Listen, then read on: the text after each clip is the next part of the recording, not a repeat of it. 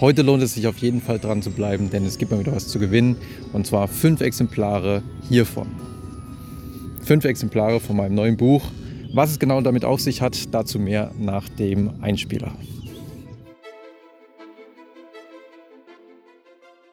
Vielleicht habt ihr auch schon mal von so überschwänglichen Erfahrungsberichten gehört, wo Leute gesagt haben, ja, seitdem ich meine Ernährung umgestellt habe oder seitdem ich natürliche pflanzliche Mittel zu mir nehme, wie zum Beispiel Johanniskraut, Kurkuma, Lavendel, Ashwagandha, Hopfen, Salbei oder seitdem ich mehr Zink und Magnesium oder Vitamin D zu mir nehme, seitdem geht es mir deutlich besser. Seitdem sind meine Ängste und meine Depressionen quasi wie weggeblasen. Und solche Erfahrungsberichte findet man ja wirklich zuhauf mittlerweile, gerade auf YouTube oder Instagram. Und nicht wenige Influencer machen dann auch Werbung für einzelne Produkte. Kim Kardashian hat zum Beispiel damals gesagt, Cannabidiol habe ihr das Leben gerettet. Und nicht selten findet man dann irgendwo unten so einen Link und den Hinweis, ja, wenn ihr dieses spezielle CBD-Öl kauft, und das ist ja auch wirklich nicht allzu günstig, oder wenn ihr dieses oder jenes ähm, andere pflanzliche Extrakt kauft, dann verdient der oder die Influencerin dann auch ein bisschen Geld mit.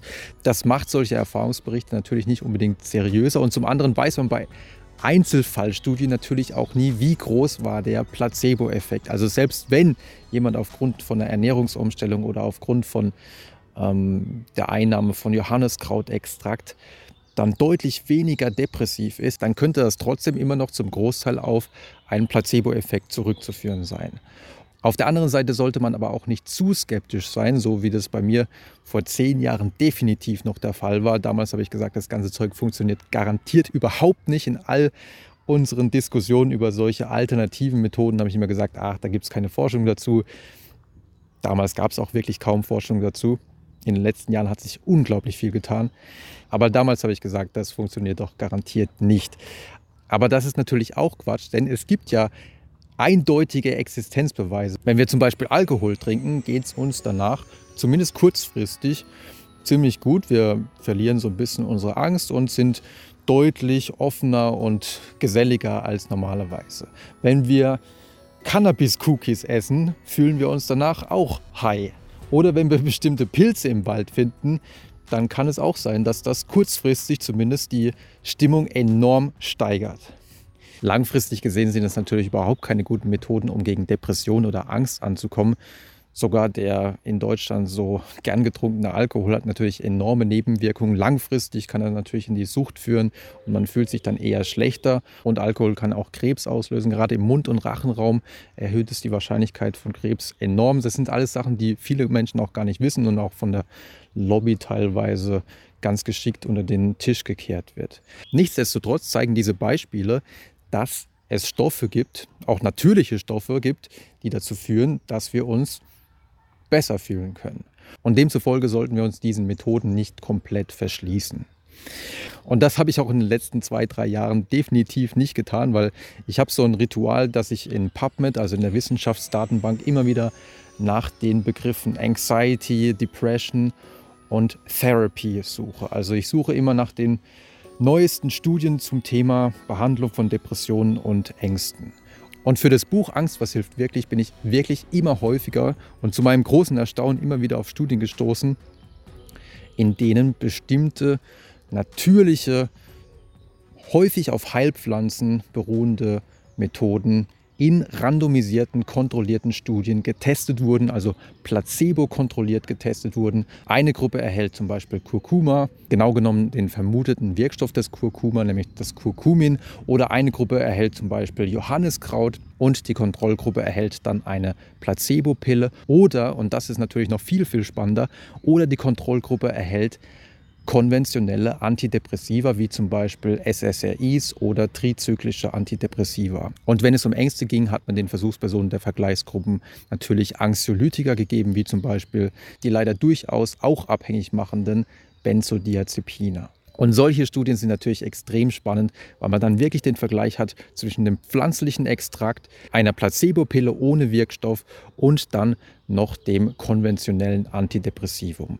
Und ich hätte dieses Buch auf keinen Fall geschrieben, wenn da nicht einige große Überraschungen für mich dabei gewesen wären. Also nehmen wir zum Beispiel das Johanniskraut. Johanniskraut wird jetzt wirklich schon seit vielen Jahren zur Behandlung von Depressionen eingesetzt, denn es gibt mittlerweile so um die 40 klinische Studien mit insgesamt über 7000 Versuchspersonen. Und das ist wirklich beeindruckend, wenn man sich diese Studienlage anschaut. Und selbst in neuesten Meta-Analysen kommt man zu dem Ergebnis, dass im Durchschnitt Johanniskraut zum einen deutlich besser ist als Placebo-Medikamente, aber auch im Durchschnitt in all diesen Studien genauso effektiv war wie herkömmliche Antidepressiva. Und das ist wirklich ein Paukenschlag, weil es in der Öffentlichkeit eigentlich selten so kommuniziert wird. Und was man dann in den Meta-Analysen, aber natürlich auch in den Einzelstudien zu Johanniskraut lesen kann, ist, dass Johanniskraut im Vergleich zu den herkömmlichen Antidepressiva im Durchschnitt ebenfalls auch weniger Nebenwirkungen mit sich brachte. Also das klingt wie ein Wundermittel. Leider gibt es bei Johanniskraut einen großen Haken. Es hat zwar wenig Nebenwirkungen, aber es hat enorme Wechselwirkungen mit anderen Medikamenten. Also, also wenn man zum Beispiel zur Verhütung die Pille nimmt, dann kann es leider zu ungewollten Schwangerschaften führen. Oder auch die Medikamente, die man zum Beispiel nach einer Organtransplantation zu sich nehmen muss, scheinen leider mit Johanniskraut zu wechselwirken und es gab da leider auch schon vereinzelt Todesfälle.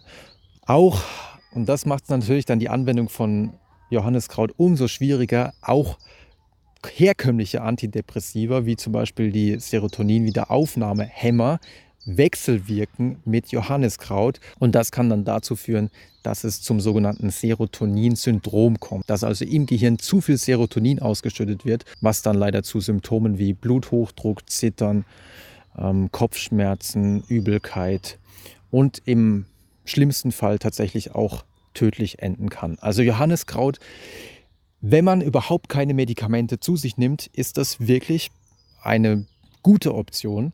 Aber wenn man schon bestimmte Medikamente zu sich nimmt, sollte man auf jeden Fall das mit dem Arzt abklären, ob man sowas zu sich nehmen sollte. Aber ich habe ja schon angedeutet, es gibt mittlerweile wirklich enorm viel neue Forschung zu all diesen pflanzlichen Mitteln. Johanniskraut ist mittlerweile nur eines von vielen. Es ist sicherlich eines der am besten erforschten, aber solche Sachen wie Lavendelöl, Kurkuma, ähm, Hopfen, Salbei werden immer interessanter. Da gibt es immer mehr sehr, sehr spannende Ergebnisse. Aber auch allein schon eine Ernährungsumstellung könnte schon enorme Effekte bringen, weil man durch gesunde Ernährung die Entzündungswerte im Körper verringern kann. Und Entzündungen scheinen bei Depressionen, das zeigt immer mehr die Forschung, eine deutlich größere Rolle zu spielen, als man sehr lange Zeit dachte. Die Episode ist auf jeden Fall schon wieder deutlich länger geworden als geplant. Eigentlich wollte ich euch nur so einen groben Überblick geben, woran ich so im letzten Jahr wirklich rund um die Uhr gearbeitet habe. Also es waren bestimmt wieder 2.000, 3.000 Studien, die ich da gelesen habe. Auf Buch haben wir geschrieben, dass es äh, 1000, weit über 1500 Studien waren. Aber wie gesagt, das ist wahrscheinlich wieder sehr konservativ. Eingangs habe ich ja versprochen, dass fünf Bücher verlost werden. Wenn ihr das Buch haben wollt, dann schreibt einfach auf YouTube unter das Video, dass ihr Interesse habt, damit ich euren Namen in den Lostopf reinnehmen kann. Oder schreibt mir einfach, falls ihr im Podcast zuhört, schreibt mir einfach eine E-Mail an mail.psychologiederschule.de. Dann bleibt mir zum Abschluss nur noch die Bitte, falls ihr das Buch wirklich gewinnen solltet oder falls ihr das Buch kaufen solltet, dann wäre es absolut fantastisch, wenn ihr auf Amazon eine Rezension schreiben könntet, weil die Thematik, die ich schon mal angesprochen hatte, mit den vielen Fake-Büchern auf Amazon mit 100 oder 200 5-Sterne Fake-Bewertungen, die hat sich weiterhin überhaupt nicht entspannt. Also es ist wirklich ein richtiges Business geworden für Leute, die zum Beispiel BWL studieren, aber die eigentlich überhaupt nichts mit den einzelnen Themen zu tun haben, dass sie Ghostwriter ähm, beauftragen, dann Bücher zu schreiben. Innerhalb, wie gesagt, von drei, vier Wochen wird da irgendein Quatsch aus dem Internet zusammengesucht. Teilweise stehen da so viele unhaltbare Versprechungen drin. Wenn sie dieses oder jenes tun, dann sind sie sofort der glücklichste Mensch der Welt. Aber das meiste, was da drin steht, entbehrt natürlich jeglicher Grundlage. Was natürlich bei Gesundheitsthemen wie jetzt zum Beispiel, soll man irgendwelche Heilpflanzen, Heilkräuter nehmen oder auch wenn es um psychische Störungen geht, da gibt es mittlerweile Fake-Bücher zu Zwangsstörungen, zu Depressionen, zu Angst, zu Schizophrenie und allem Möglichen.